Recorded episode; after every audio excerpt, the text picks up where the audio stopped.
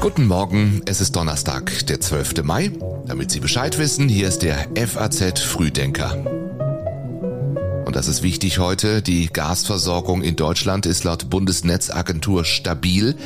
Das G7-Außenministertreffen beginnt. Der Bundestag stimmt über das Steuerentlastungspaket ab. Ukrainische Soldaten werden in Deutschland ausgebildet und der zweite internationale Corona-Videogipfel findet statt. Ausführlich gucken wir gleich drauf. Vorher noch die Meldungen, die bis gerade eben noch, also in der Nacht über die FAZ-Ticker gelaufen sind.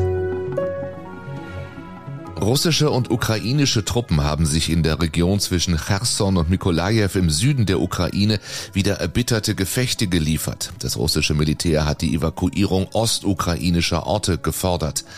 Trotz Isolation hat das Coronavirus nun auch offiziell Nordkorea erreicht.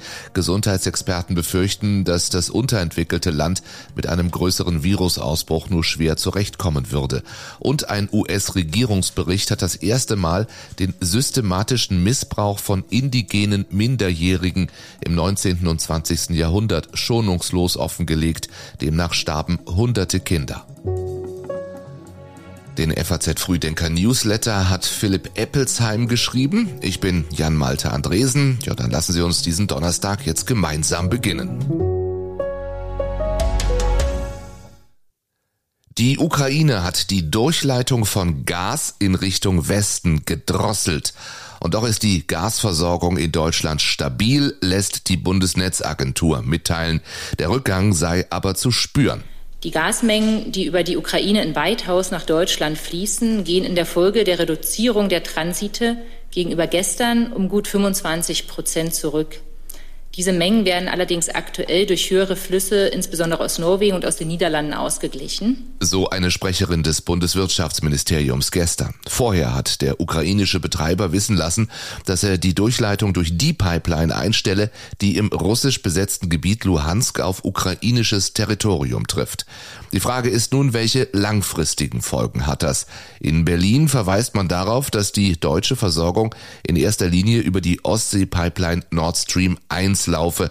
Und so sagt man auch im Wirtschaftsministerium. Also ich kann ja nur sagen, was heute ist. Jetzt gibt es den Lagebericht der Bundesnetzagentur, der sagt, die Gas die Füllstände ähm, steigen bisher weiter und es gibt aktuell auch keinen Anlass, ähm, jetzt die Versorgungssicherheit in Deutschland gefährdet zu sehen.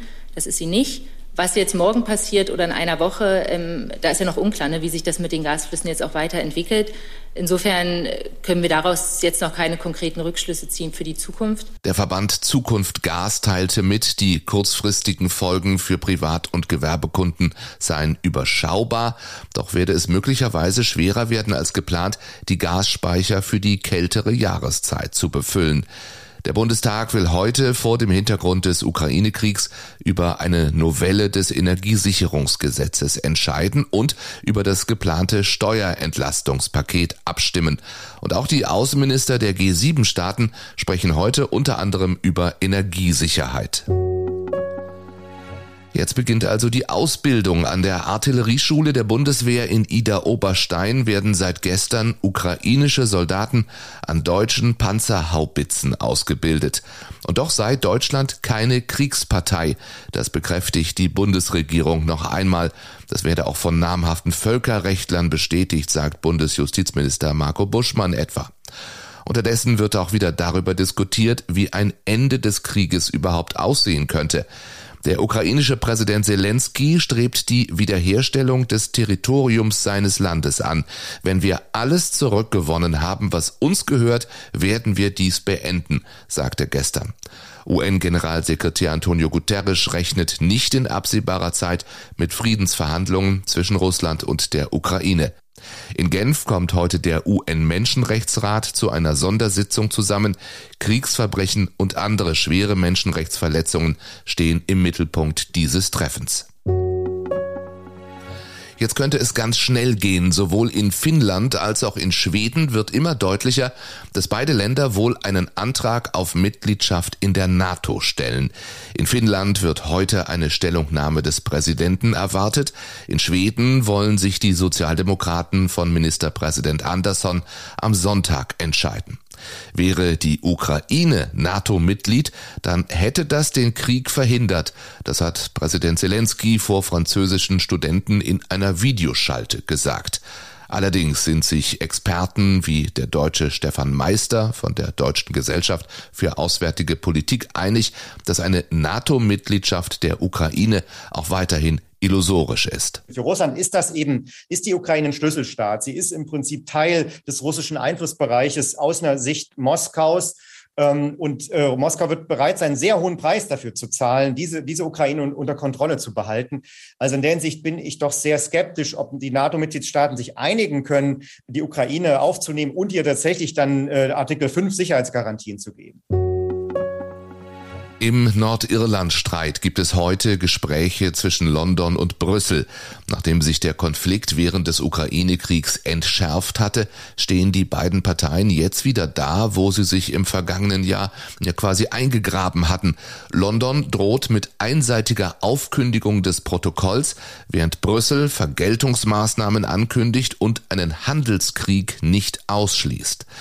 Die Kontrollen an der Grenze zwischen Nordirland und Großbritannien hätten zu steigenden Preisen und einer schweren Störung des Handels geführt, so die britische Außenministerin. Die Menschen in Nordirland unterlägen anderen Gesetzen und Steuerrichtlinien als ihre britischen Landsleute, weshalb in Belfast keine Regierung mehr existiere und der Frieden in Nordirland bedroht sei. Laut einem Zeitungsbericht hat Ministerin Truss einen Gesetzentwurf erarbeiten lassen, der die Regeln des Nordirland-Protokolls überschreiben und die Zuständigkeit des Europäischen Gerichtshofs aushebeln würde. Dieser völkerrechtlich fragwürdige Gesetzentwurf könnte schon kommende Woche ins Parlament eingebracht werden. Und auch das passiert heute. Zum zweiten Mal gibt es einen internationalen Corona-Videogipfel, unter anderem mit US-Präsident Biden und Bundeskanzler Scholz. Dieser Gipfel soll die gemeinsamen Anstrengungen verdoppeln, um die akute Phase der Covid-19-Pandemie zu beenden, so das Weiße Haus. Gleichwohl gibt es bei weiter sinkenden Infektionszahlen neue Lockerungen. Im europäischen Luftverkehr etwa fällt ab Montag die Empfehlung zum verpflichtenden Tragen von medizinischen Masken in Flughäfen und an Bord von Flugzeugen. Allerdings gelten für die Umsetzung der EU-Empfehlung die nationalen Vorschriften und in Deutschland sehen diese eine Maskenpflicht in Flugzeugen noch vor. Dafür löst die Bundesregierung den Corona-Krisenstab im Kanzleramt wieder auf. Das kündigt die deutsche Regierungssprecherin Christiane Hoffmann an. Das äh, möge nicht missverstanden werden. Es ist natürlich völlig klar, dass die Pandemie nicht vorbei ist, sondern weiterhin andauert. Aber wir sind mittlerweile in einer ganz anderen Situation, was Infektion und äh, Impf Impfung angeht, als im vergangenen Herbst. Ähm, deshalb hat die Bundesregierung entschieden, dass die Aufgaben des Corona-Krisenstabes jetzt künftig in den üblichen Arbeitsstrukturen der Bundesregierung bearbeitet werden, auch im Bundeskanzleramt. Bestimmte Internetanbieter müssen ihre Inhalte auf Darstellungen von Kindesmissbrauch prüfen. So sieht es der neue Gesetzentwurf der EU-Innenkommissarin vor. Ilva Johansson wandte sich bei dessen Vorstellung direkt an die Kinder und sagte, es ist nicht euer Fehler, ihr seid nicht allein. Dieser Vorschlag soll euch schützen, retten und helfen. Und auch für die Täter hatte Johansson eine Botschaft, wir werden euch kriegen. Allerdings rechnet sie mit Widerstand gegen ihren Vorschlag, insbesondere von betroffenen Internetanbietern. Diese werden künftig zu einer Risikobewertung verpflichtet. Gibt es Hinweise, dass illegale Darstellungen von Missbrauch ausgetauscht oder Kontakte zu Kindern angebahnt werden, dann müssen die Unternehmen risikomindernde Maßnahmen vorschlagen und diese den Behörden vorlegen. Und die Behörden können dann eine gerichtliche Anordnung zur Aufspürung illegaler Inhalte erwirken. Vor der Wahl in Nordrhein-Westfalen treffen die beiden Herausforderer heute im TV-Duell aufeinander. NRW-Ministerpräsident Hendrik Wüst und Thomas Kutschaty. In Umfragen deutet sich ein enges Rennen zwischen CDU und SPD an. Zuletzt lag die Partei von Ministerpräsident Wüst so um zwei bis vier Prozentpunkte vorn. Für eine Fortsetzung der schwarz-gelben Koalition würde es den jüngsten Umfragen zufolge aber nicht reichen. SPD-Herausforderer Kutschaty hat schon mal angekündigt, auch dann eine Regierungskoalition Koalition schmieden zu wollen, wenn seine Partei nicht stärkste Kraft werden sollte. Dazu auch gleich dieser Hörtipp. Im aktuellen FAZ-Podcast für Deutschland geht es nämlich um den NRW-Wahlkampf in Kriegszeiten und wie die SPD dort in Nordrhein-Westfalen die Scholz-Karte zieht. Hören Sie überall dort, wo es Podcasts gibt. Uns übrigens auch morgen ab 6 Uhr wieder. Ich wünsche Ihnen einen schönen, einen erfolgreichen Donnerstag. Machen Sie es gut. Bis morgen.